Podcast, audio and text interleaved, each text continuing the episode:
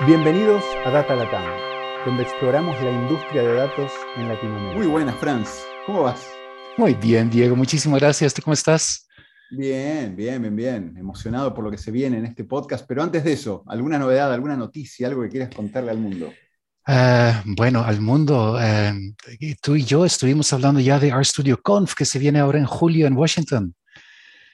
Uh, ¿Cómo organizamos? ¿Qué hacemos? Eso se ve, se ve interesante. A ver si, si le hacemos la visita a, a nuestros amigos de estudio otra vez en Washington en julio, vuelven los eventos presenciales, así que bien, bien, bien. Sí. Ya de a poquito el mundo quiere volver a la normalidad, aunque a veces Rusia y Ucrania no, no, nos dejan en la normalidad y esperemos que eso vaya bien. Bueno, ¿y qué más? ¿Algo más en, por ahí por San Carlos? ¿Alguna otra novedad? ¿Algo en el mundo de los datos? Oh, aquí empezó la lluvia otra vez, estamos felices.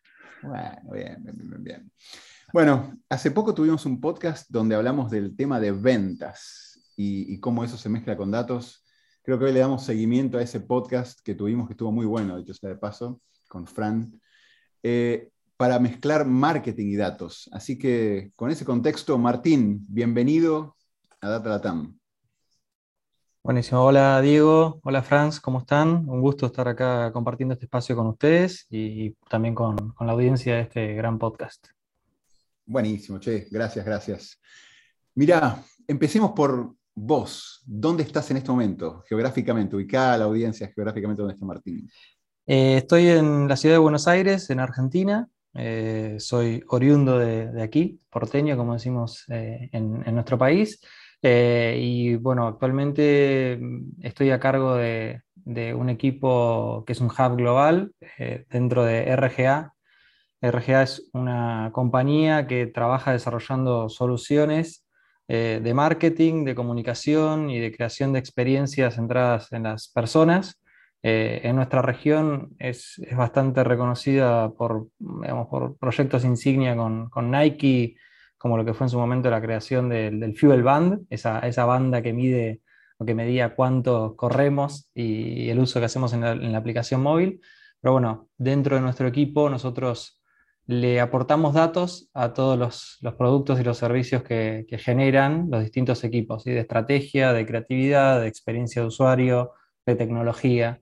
Así que es como un, un lindo universo donde se, se, van fundiendo distintas disciplinas, distintos perfiles, y nosotros estamos ahí en la, en la conversación para aportar más ciencia y, y más información para la toma de decisiones.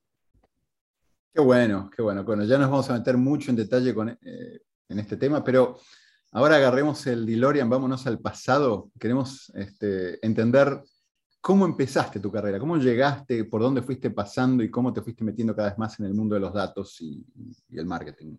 Buenísimo.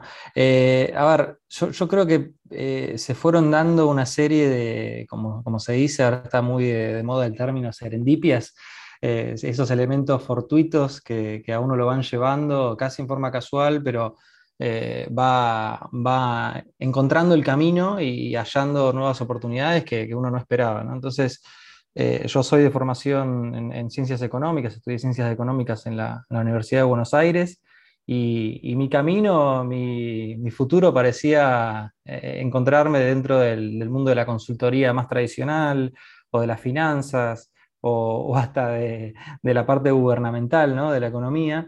Eh, pero en el transcurso de esa carrera, bueno, tuve un docente que para mí fue como un hito fundamental, un docente que en una mat materia que tenía que usar una bibliografía obsoleta, que hablaba de sistemas de computación que ya no existían hace, hace años, eh, un poco eh, se olvidó de toda esa, esa bibliografía que, ya era inútil y nos empezó a, instruir, a hablarnos, a enseñarnos allá por el año 2006 sobre lo que eran los modelos nuevos de monetización de publicidad y, modelos de, de, económicos de Google, Facebook, de estos gigantes tecnológicos que empezaban a ganar terreno.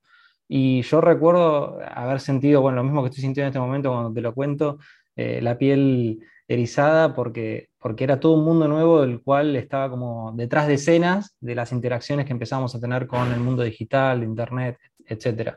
Entonces a partir de ahí yo empecé a, a, a interesarme cada vez más, empecé a hacer cursos por mi cuenta de, de lo que tenía que ver con marketing digital, con, campañas en, Google, en Facebook, en plataformas dinámicas como se las conoce. Y bueno, tuve la oportunidad de, entrar al mundo de los datos a, a partir del el canal del marketing y sobre todo el marketing digital. Entonces, ahí, ahí empecé mi carrera como analista y después empecé a, mirar hacia lo que en otros mercados, como a veces decimos, o antes por ahí era, más marcada la brecha entre mercados de nuestra región y mercados más avanzados como Estados Unidos, eh, el Reino Unido, Europa, etc. Eh, y a ver qué, cuáles eran los tipos de tecnologías aplicadas al marketing que estaban implementando. Y bueno, eso un poco lo, trajimos a, a, nuestras experiencias regionales y locales y fue mucho ensayo y error bueno, ahí, ahí empecé a desarrollar más el conocimiento más ampliado de, datos, primero enfocados en marketing, pero después ya pasando a, enfocarlo también o abrir el, enfoque hacia experiencias, plataformas, sitios, aplicaciones, eh, relacionamiento con usuarios. Bueno, y, eso es un poco el devenir que me trajo hasta, hasta donde estoy hoy, ¿no? Como que si no hubiera tenido ese docente en la universidad, no sé si, si hoy estaría hablando con ustedes o si hubiera desarrollado esta carrera eh, y, la verdad que, eso es, es algo que, que, a uno lo reconforta, ¿no? Porque en ese momento no era tan, no estaba tan de moda o no era tan sexy hablar de, datos y dónde trabajas vos, y eh, trabajo en análisis de data y demás. Eh, la gente miraba para el costado, para otro lado. Hoy en día uno dice eso y dicen, ah, qué interesante. Así que eh, es, bueno, es bueno saber que, sigue creciendo, ¿no? Lo, aquello que, que, uno eligió desarrollarse. Cambió, cambió el mundo para bien en ese sentido, para los que les gustan los datos.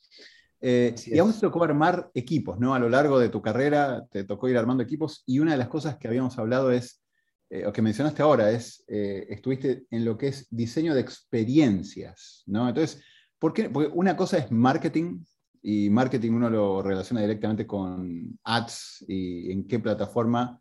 Cuando pensás en diseño de experiencias, yo creo que es algo más amplio. Entonces, me encantaría que hagas un doble clic en diseño de experiencias. ¿Qué es? ¿Qué implica? Después, ¿qué equipos tienen que hacer que eso sea realidad?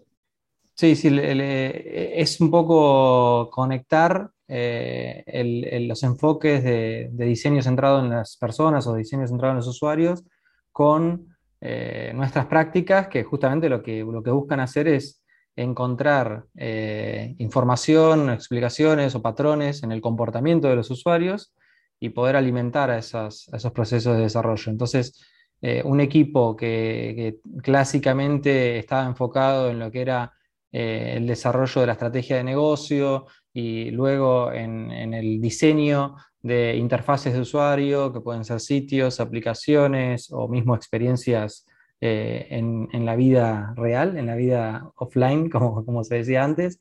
Eh, esos equipos que típicamente tienen perfiles eh, enfocados en UX, en UI, en, lo que es el diseño en, en, sí o el diseño creativo, el diseño visual, eh, nosotros lo complementamos con una visión que es del entendimiento cuantitativo y cualitativo que potencia las decisiones y las definiciones que se hacen en ese, proceso. Entonces, eh, quizás en un modelo más tradicional, esos equipos se basan en, heurísticas, se basan en, el benchmarking o en lo que se conoce como, eh, por ejemplo, experiencias que son bien percibidas por el usuario, flujos de compra, eh, que funcionan en forma correcta o onboardings digitales que, performan bien, pero no tienen un componente de testeo y aprendizaje, de medición, de traqueo del comportamiento de los usuarios, de observación y de eh, estar iterando, de, atreverse a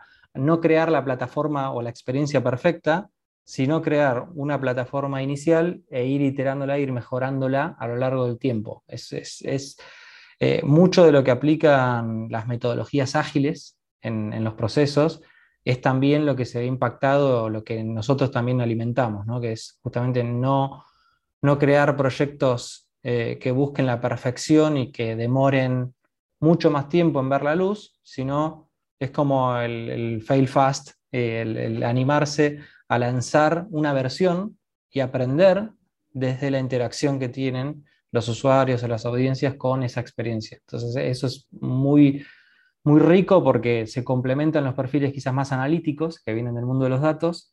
Eh, nosotros ponemos sobre la mesa analistas, eh, científicos de datos o ingenieros de datos que se sientan en la misma mesa con esos perfiles más orientados al diseño, más orientados a, lo creativo, a, lo estratégico, a, si se quiere, a, un mundo más cualitativo y no tan cuantitativo o analítico. Entonces se conjugan los dos, las mejores partes, ¿no? yo le llamamos típicamente las historias y los sistemas. Nosotros somos el aporte más sistémico, algo que crece luego desde el sentido que se le da de cara al usuario. ¿no? la interfaz después crece a partir de, tener esta inteligencia por detrás. Qué interesante, che. Eh, pensar en, sí, entonces, lo de ustedes es acompañar a esos equipos de diseño, es ayudarlos con hacer A-B testing, probar distintas por ejemplo, cuando hablas del onboarding o cuando hablas de un canal o, crear una, lo que crearon para llegarle al usuario, bueno, iterar para ir buscando qué es lo que funciona y qué es lo óptimo y obviamente habrá mejores prácticas, pero creo que cada caso es un poco diferente, entonces les toca a ustedes alimentar a esos equipos con datos. ¿Cómo, cómo interactúan? Me, interesa mucho, eh, se conceptualiza una campaña o hay que hacer un, landing nuevo para un cliente, para una campaña. Eh, tienen, como dijiste vos, a todos los creativos, que, probablemente por ser creativos están más alejados mentalmente del mundo de los datos. ¿Cómo complementa tu equipo a estos equipos? ¿Cómo es la dinámica para, hacer esto que en realidad... Bueno, eh, es una gran pregunta porque mm, yo soy bastante fanático de, no tanto de las herramientas, eh, de, como se dice típicamente, uno puede tener un martillo y utilizarlo con distintos fines, pero lo que importa es el proceso, lo que importa es la dinámica, lo que importa es la interacción entre las partes de un equipo que es como, funciona como un sistema. Entonces uno tiene que, entender desde dónde entra cada uno de los componentes y cuáles son los puntos de interacción y a dónde se complementan, a dónde sabemos que van a chocar. Entonces, nosotros lo que fuimos descubriendo con el tiempo, o yo particularmente con la experiencia, es que siempre funciona mejor la, integración, primero cuando hay un layer de simplificación de lo que hacemos del mundo de los datos y la analítica, acercar este mundo a perfiles que quizás no están tan acostumbrados a, lidiar o tan interesados a lidiar con números, estadísticas, eh, código, programación, etc. Eh, y eso se logra más en la integración lo más cercana posible con el flow o el flujo de trabajo de cada proyecto. Es decir, nosotros no generamos, eh, como sé que hay otros modelos que, por ejemplo, trabajan con pods, ¿no? con, que es como separar en, células, está la célula de los datos que entrega inputs para que el proceso siga fluyendo. Nosotros elegimos, eh, como digo, conectar y va desde las, sesiones, digamos, en términos de, eh, de metodologías ágiles y Scrum, todas las stand-up sessions o todos los las reuniones de, catch-up sobre los proyectos y desde el principio, ¿no? cuanto más adelante en el tiempo, cuanto más cercano al, brief inicial, sea un brief de campaña, sea un brief de una nueva experiencia, tengamos al equipo de datos involucrados, mejor. Porque el equipo de datos, al, final de cuentas, lo que apunta, o la apuntamos nosotros a que, haga es que multiplique las capacidades de decisión, las ideas, las oportunidades que tienen esos equipos. O sea, hay una visión más tradicional que, cree o que un poco un sesgo a, pensar que la data viene a limitar la capacidad creativa. Y eso en algunos perfiles más de, este tipo de formación, más, como vos le dijiste, ¿no? idealista, puede parecer, ¿no? como que son reticentes al principio a esta información que es más dura. Pero después, con la práctica, se dan cuenta de que contar con esos datos, contar con esa inteligencia, contar con esos insights, les abre nuevas puertas. Como yo digo, es, es como ellos van explorando por un mundo y nosotros le abrimos nuevos verticales, nuevas ramificaciones. Quizás ahí empiezan a aparecer ideas que antes no, hubieran sido concebidas. Entonces, por eso decimos que es lo más cerca posible del, del, realmente la acción y lo más pronto posible también, para que no sea un recurso que también es algo bastante eh, clásico en otros modelos, que es eh, usar la data para justificar. nosotros ya tenemos una decisión o una idea pensada o, algo diseñado y lo que queremos es validar con datos para respaldar la decisión que ya tomamos. A mí yo no soy muy amigo de ese, de ese tipo de enfoque. Nosotros le llamamos el, el retro planning, que es como decir, esta, este es lo que da el resultado, ahora formá vos la ecuación para llegar a eso. Nosotros preferimos dar todos los inputs posibles y que juntos armemos la fórmula y lleguemos a un resultado. Ese es un poco el, cambio del paradigma. Y, te hago una pregunta en cuanto a la, a interfaz. Ahora nos metemos en un proyecto puntual que, creo que puede ser muy ilustrativo, pero en cuanto a la forma de interacción, eh, ¿qué lenguajes usan? ¿Qué herramientas usan? ¿Qué, estaría bueno para la audiencia que, está pensando en datos, en ciencia y los que están más interesados en, en temas de mercadeo? ¿Qué es lo que usan estos analistas que están interactuando con los diseñadores y la gente de marketing? Eh, ¿Es usan R, usan Python o están usando alguna plataforma a través de la cual hacen gráficas? Eh, ¿Cómo, cómo es esa, esa, parte más técnica de la interacción? Bueno, dentro de los perfiles y de lo que aportamos nosotros a los proyectos, nosotros tenemos eh, lo que son perfiles o lo que son talentos que se van formando en, en, áreas más analíticas, de analítica descriptiva, son los analistas, analistas seniors, analistas menos seniors, pero esos analistas se van especializando en herramientas que primero buscan definir los frameworks de medición, cómo vamos a medir, cómo vamos a, traquear el comportamiento de los usuarios. Ahí se usan plataformas de, analítica o de colocación de eventos, disparar, disparar eventos en, en, la navegación de los usuarios. Se usan Google Tag Manager, Google Analytics, Adobe Analytics, ese tipo de plataformas. Después pasamos a un mundo que es el de la explotación de los datos, la lectura. Eh, ahí se usan herramientas de BI, de Business Intelligence, de visualización de data, puede ser Google Data Studio, Tableau, Power BI. Hay distintas suites que lo que permiten hacer es tener una interacción más eh, drag and drop o más de eh, una interfaz que permite acceder a dashboards dinámicos y poder entender volúmenes de datos que son cada vez más masivos. Eh, hay otras plataformas que permiten ejecutar este tipo de, dinámicas de testeo y aprendizaje. Eh, ahí entran Google Optimize, eh, Hotjar, Crazy Egg, distintas plataformas que, son muy clásicas en este approach del, testeo. y cuando desarrollamos proyectos bueno, de infraestructura, eh, esos proyectos se montan generalmente en la nube, se trabajan sobre la suite de GCP, de Google Cloud, sobre Amazon Web Services, sobre Azure de, Microsoft, eh, y eh, utilizando los servicios que ofrecen estas suites, se empiezan a, implementar distintos modelos o se ponen en producción distintos modelos, donde en lo que es el mundo de la ciencia de los datos, eh, hay una especie de, hay, una gran, un gran consenso en que Python es un lenguaje lo suficientemente flexible, eh, lo que antes era SQL, que se utilizaba para, para, muchas de las consultas que se hacían de información y consumo de datos, hoy con Python inclusive se articulan cosas que nacen en, SQL, eh, se sigue utilizando R en algunos casos o otros lenguajes y otros recursos estadísticos, eh, y después, bueno, dentro del universo Python hay miles de, librerías que, se, van evolucionando.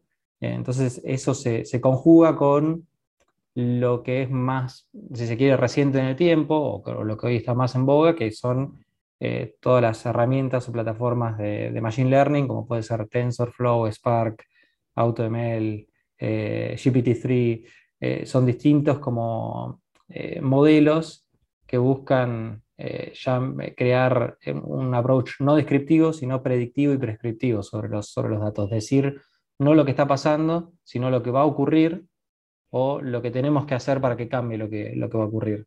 Eh, y, generalmente para, para, quienes se están insertando en este mundo, esa lógica de cómo lo, yo lo fui contando, de comenzar por lo más analítico y, e ir pasando hacia lo más técnico y también depende mucho de la formación. Quienes vienen de un mundo más de la programación, son desarrolladores, van a tener más facilidad para acercarse al mundo de la ingeniería de datos, del, trabajar con bases de datos, con la conexión, con la integración de las fuentes. Quienes vienen del mundo de la economía, de la matemática, de la estadística avanzada, van a estar mucho más cerca de volcarse hacia la ciencia de datos y quienes están comenzando o no creen tener la formación y el background técnico suficiente para meterse en esos universos un poco más técnicamente avanzados, pueden explorar todo lo que es el mundo de la analítica descriptiva y, en el mundo del marketing hay una puerta de entrada gigante. Hay eh, la mayoría o casi todas las plataformas que se utilizan en marketing digital eh, hoy en día están apalancadas en, analítica, en datos, en conversiones, en medición, en KPIs, en reportería, en dashboards. Entonces, como que ya es algo nativo del marketing, lo, que son los datos. Martín, en, eso, sí, para alguien que le, le gustaría entrar eh, en, este mundo, una recomendación muy común es que vayan y eh, busquen hacer, busquen hacer algún proyecto, ¿no? Para tener la experiencia. ¿cuáles dirías tú que son como las tres preguntas analíticas principales o más comunes o de más valor que dirías a alguien que comienza, mira, si entiendes cómo, cómo dar respuesta a esas tres preguntas, tienes una sólida base para entrar en este mundo? Eh, es una gran pregunta. Eh, yo creo que si hablamos del mundo del marketing, eh, el marketing generalmente comienza por, lo que es el entendimiento de las audiencias, entonces el poder aprender a cómo se consume una fuente de datos, cómo se accede, se forma una base de datos que se puedan trabajar y cómo a partir de eso se detectan patrones o tendencias o, o a través de la visualización de datos se pueden eh, informar insights de, la composición de las audiencias, de los intereses, de los distintos segmentos, del, qué le interesa a los segmentos que más compran y a los que menos compran, eh, por qué hay audiencias que están comprando más y, de esta categoría o de, tal otra. Entonces, ese entendimiento de aprender a, describir el comportamiento de las audiencias es una buena puerta de entrada, como lo decía antes. Eh, después, hay, muchas veces en las cuales eh, es muy importante primero definir para qué se va a desarrollar un proyecto de datos. Entonces, adquirir esa capacidad de, abstraerse inicialmente y pensar en el uso productivo que después se le va a dar, sea un dashboard, sea un reporte, sea un informe, sea un modelo de, machine learning, eso es, es vital. Entonces, es difícil aprender eso inicialmente, pero es clave después desarrollarlo, porque si no, uno termina desarrollando soluciones que no, van a sobrevivir mucho tiempo, simplemente van a, van a terminar cuando termine el ciclo del, proyecto. Em, y después, otra pregunta más, eh, quizás eh, si, ya pasamos al mundo de la infraestructura de los datos, es cómo, simplificar eh, los, cómo se llaman los pipelines, ¿no? cómo simplificar, automatizar los tiempos de consumo, eh, pensar en el impacto que tiene en costos lo que uno crea como soluciones de datos, porque muchas veces por crear soluciones y cada vez hay más herramientas que se pueden conectar unas con otras, uno termina creando como un Frankenstein y, una infraestructura que o es difícil de mantener o es difícil de soportar en costos. Entonces, desde esa visión más, más centrada en la parte de, lo que son los data engineers, creo que tener esa capacidad de, discernir eh, cómo va a ser no el día 1 del lanzamiento de la solución, sino el día más 100, más 200, más 300, qué tipo de equipo va a requerir, qué tipo de costos de, infraestructura, de mantenimiento. Eso es algo que, que, hay que desarrollar como modelo de pensamiento. Qué bueno, buenísimo y tal vez este es un buen segue para la pregunta clásica que hacemos, que es, ¿podés hablar de un proyecto, un proyecto que, hayas hecho, en el que hayas estado metido, que mezcle marketing y estos perfiles que mencionabas? ¿Cómo, ¿Cuál fue la definición del proyecto? ¿Qué se hizo y qué, es lo que hubo que traer a la mesa para ejecutar ese proyecto?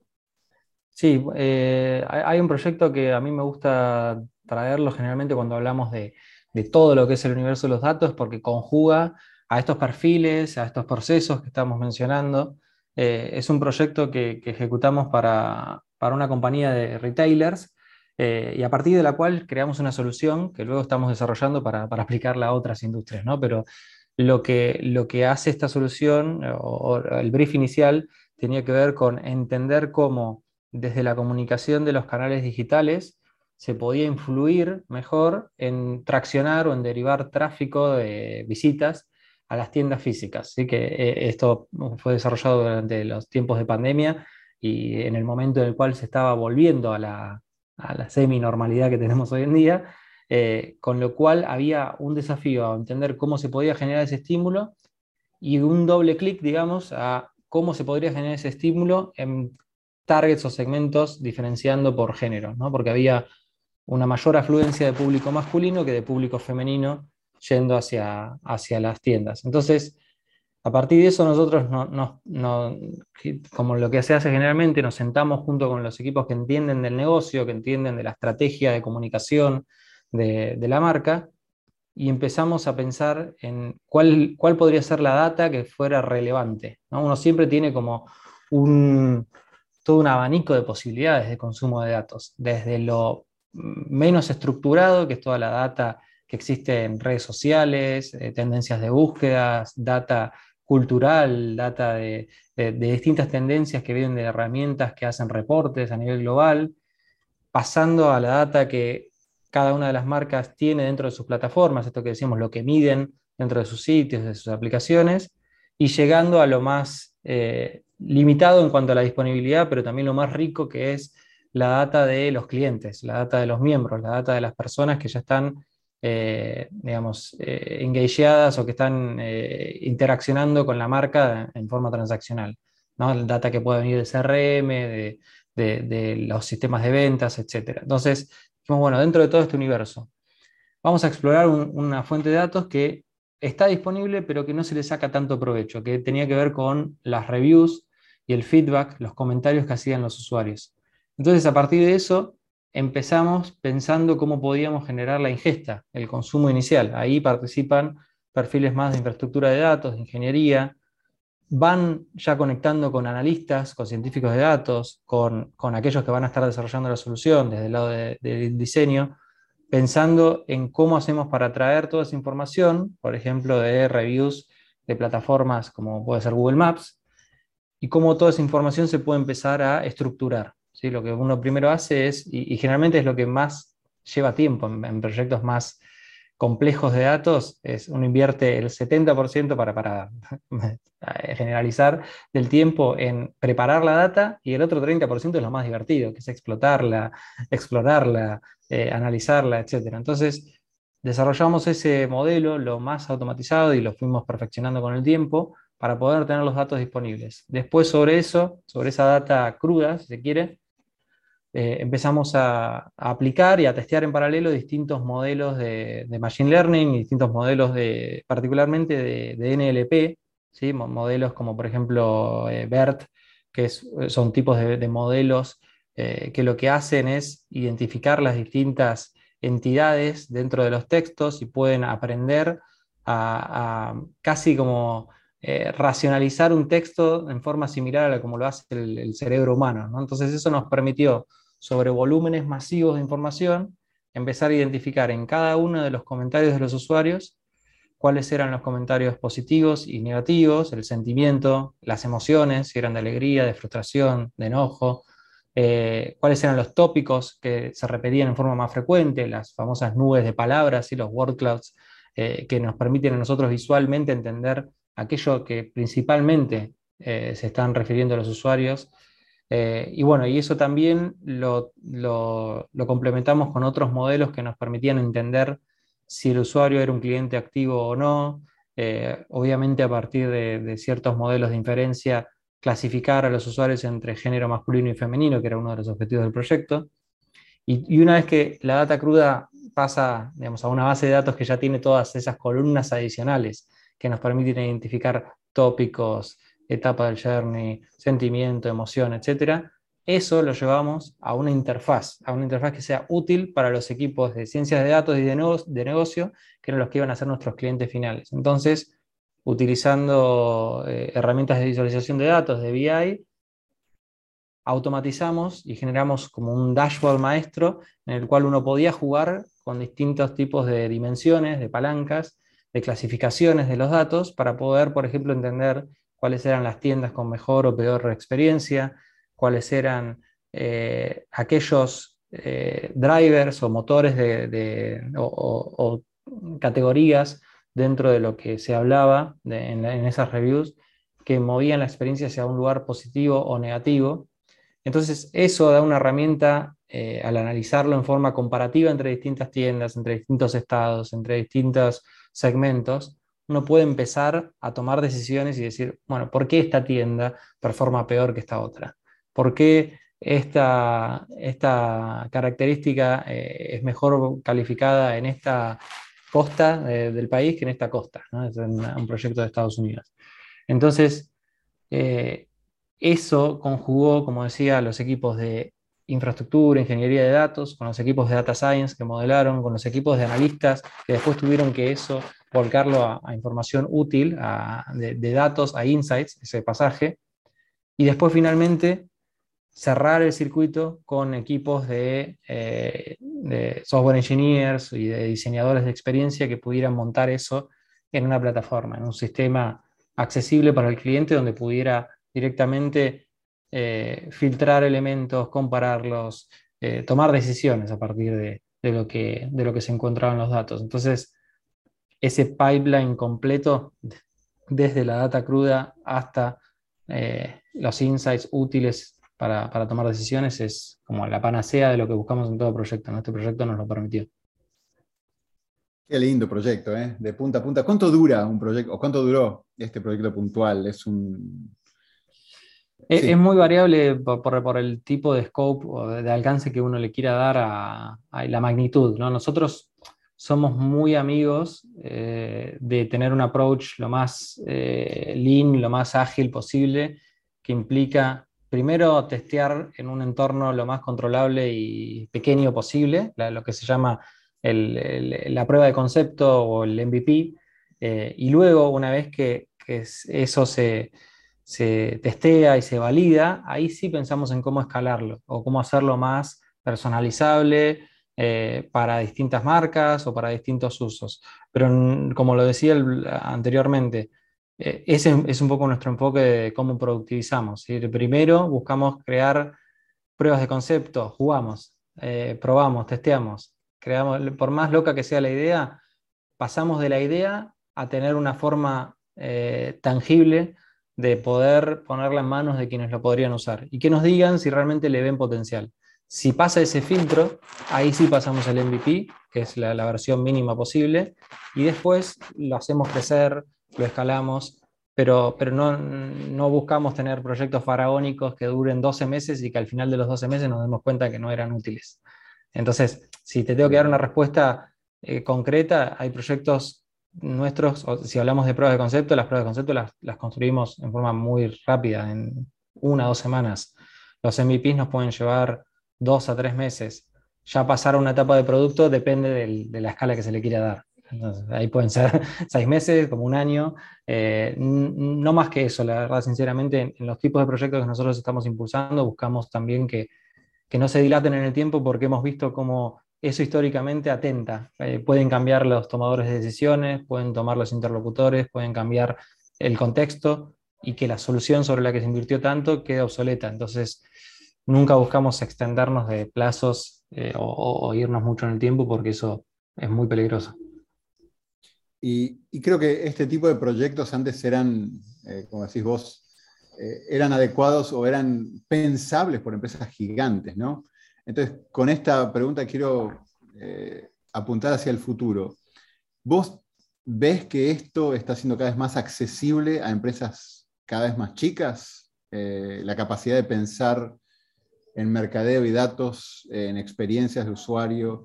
Y, de paso, que pregunto eso, ¿qué otras tendencias y cosas ves en el marketing digital y en todo lo que es diseño de experiencias hacia adelante? Sí, yendo a lo que es la democratización de los datos y, de todos este, estos universos, eh, definitivamente.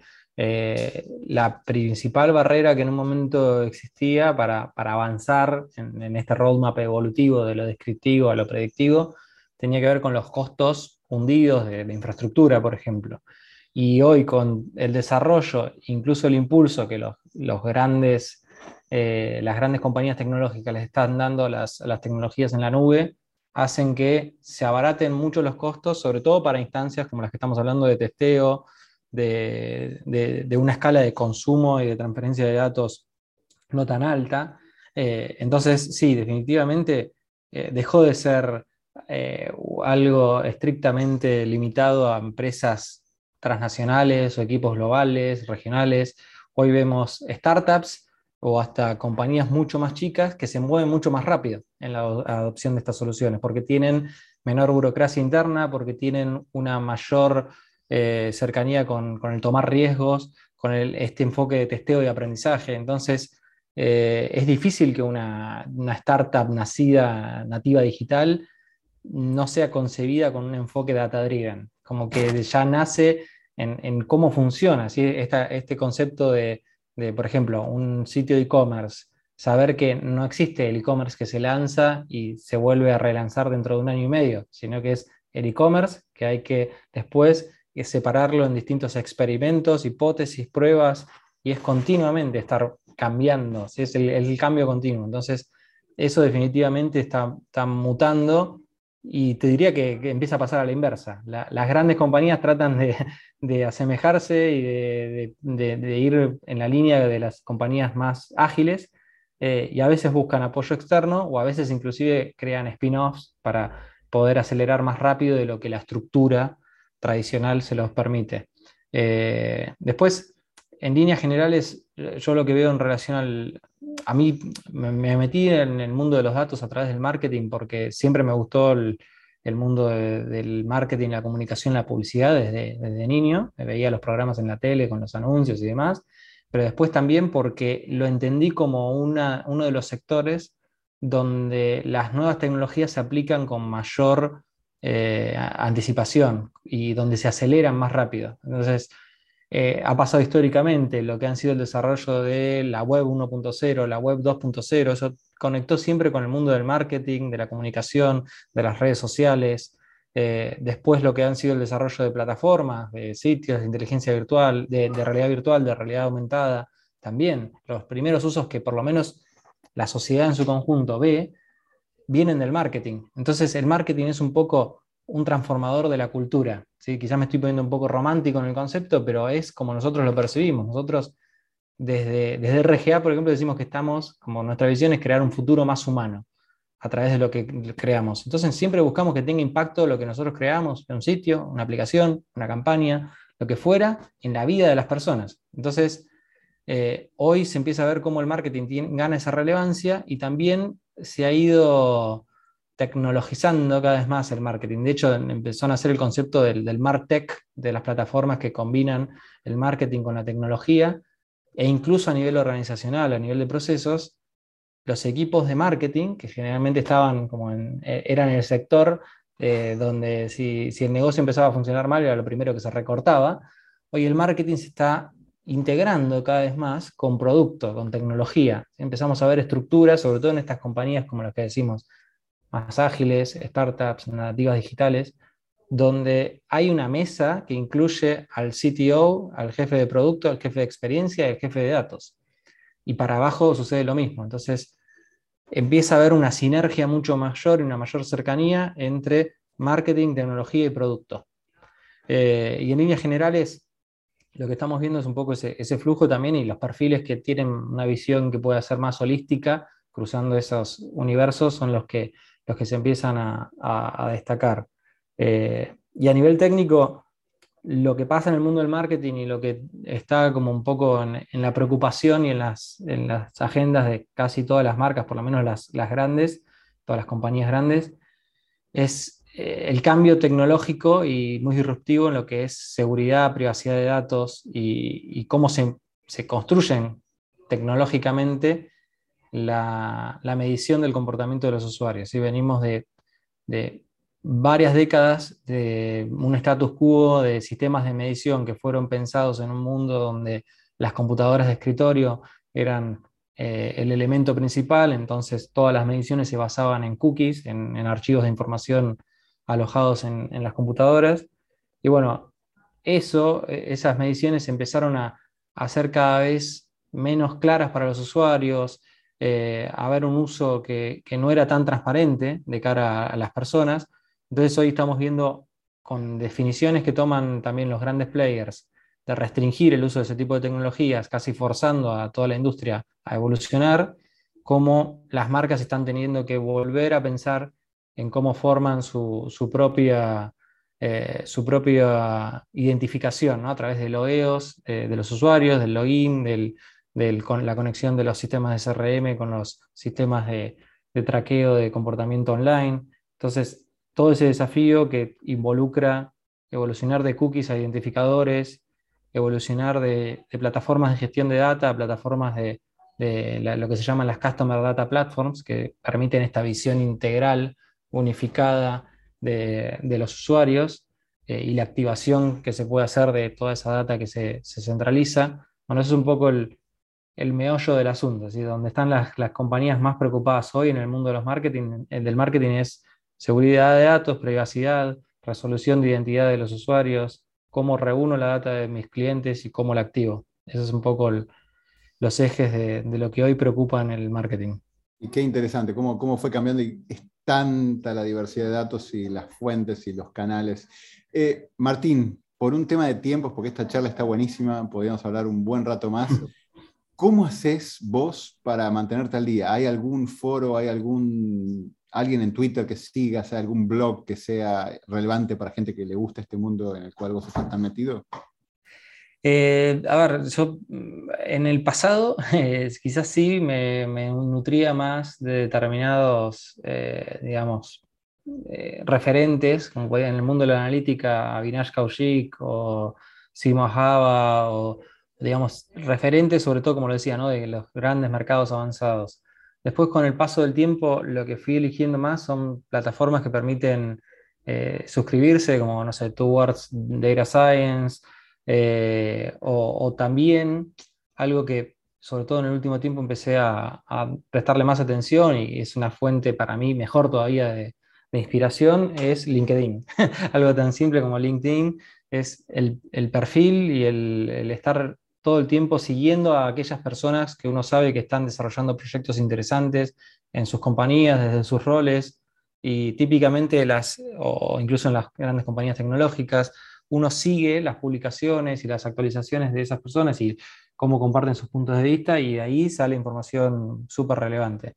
Eh, y por supuesto que me encanta el podcast de Data Latam, vamos a mencionarlo también, porque también se trata de eso, digamos, no, muchas veces, eh, incluso cuando viene de otras industrias, de otros lugares, conocer lo que otros están haciendo, porque si uno empieza a hurgar los tipos de, challenges o desafíos en lo que es a procesos, adopción de la tecnología, de los datos, son los mismos en el fondo, las aplicaciones son diferentes. Entonces sirve esa inspiración cruzada que uno puede tener viendo cómo está evolucionando el mundo de los datos en el mundo fintech, en el mundo health tech, en el mundo de, las comunicaciones, del consumo masivo. Entonces, eso, ese popurrí es el que compone un poco mi, agenda de, actualización. Qué bueno. No, Martín, buenísima la conversación. Como dije antes, podríamos seguir un buen rato, pero creo que esta es una buena cápsula para, para ahora. Ya en el futuro podemos hacer otra para, para seguir avanzando. Pero nuevamente, muchísimas gracias por tu tiempo. Creo que le aportaste un montón de valor a las personas en la audiencia que quieren aprender eh, de esa mezcla entre marketing y datos y lo decís con una pasión y con un interés que, se nota muy genuino. Así que un lujo, un lujo. Gracias por tu tiempo. Y bueno, hasta la próxima. muchas gracias. Gracias a Diego, gracias Franz, ha sido un gusto y bueno, como vos lo dijiste, nos vemos en la próxima entrega. Gracias por acompañarnos en nuestra exploración del mundo de ciencia de datos en este Data Latam Podcast. Cada dos semanas encontrarás un nuevo episodio en datalatam.com o iTunes. Si te gustó este podcast, déjanos comentarios en Facebook.